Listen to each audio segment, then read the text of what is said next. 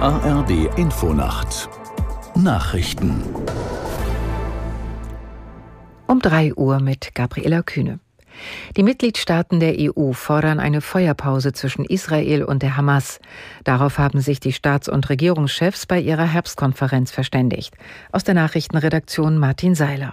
In der Abschlusserklärung heißt es, die sich verschlechternde humanitäre Lage in Gaza gebe Anlass zu größter Besorgnis. Man rufe zu einem kontinuierlichen, schnellen, sicheren und ungehinderten Zugang für Hilfslieferungen auf. Die Europäische Union werde eng mit den Partnern in der Region zusammenarbeiten, um Zivilisten zu schützen, Hilfe zu leisten und den Zugang zu Nahrung, Wasser, medizinischer Versorgung, Treibstoff und Unterkünften zu erleichtern, heißt es weiter. Dabei wolle man sicherstellen, dass diese Hilfe nicht von terroristischen Organisationen missbraucht werde. Die Hamas ist nach Angaben des iranischen Außenministers Amir Abdollahian unter bestimmten Voraussetzungen dazu bereit, weitere zivile Geiseln aus Israel freizulassen. Das sagte er bei einer Dringlichkeitssitzung der UN-Vollversammlung zum Nahostkonflikt. Aus New York Charlotte Voss. Der Iraner war überraschend nach New York gekommen und sprach von einer Freilassung der Geiseln unter zwei Bedingungen, also anders als von Israel und von vielen seiner westlichen Unterstützerländer gefordert. Die Zivilisten würden nicht nach Israel, sondern in den Iran gebracht und im Gegenzug sollten 6000 Palästinenser aus israelischen Gefängnissen entlassen werden.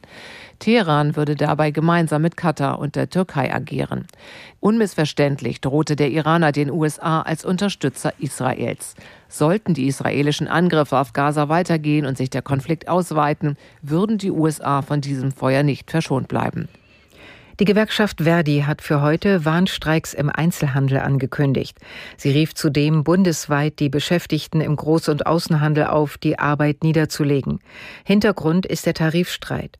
Verdi kritisiert, dass die Arbeitgeber nach sechs Monaten Verhandlungen kein verbessertes Angebot vorgelegt hätten.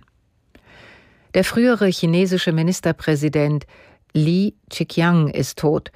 Wie staatliche Medien berichten, starb er im Alter von 68 Jahren in Shanghai an den Folgen eines Herzinfarktes.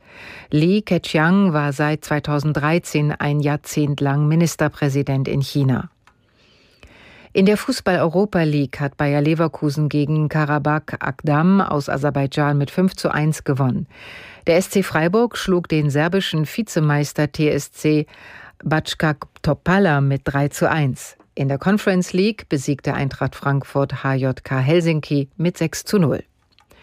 Das waren die Nachrichten. Das Wetter in Deutschland.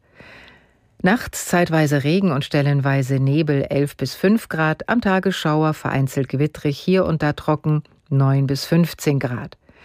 Am Sonnabend Regen. Es ist 3.02 Uhr.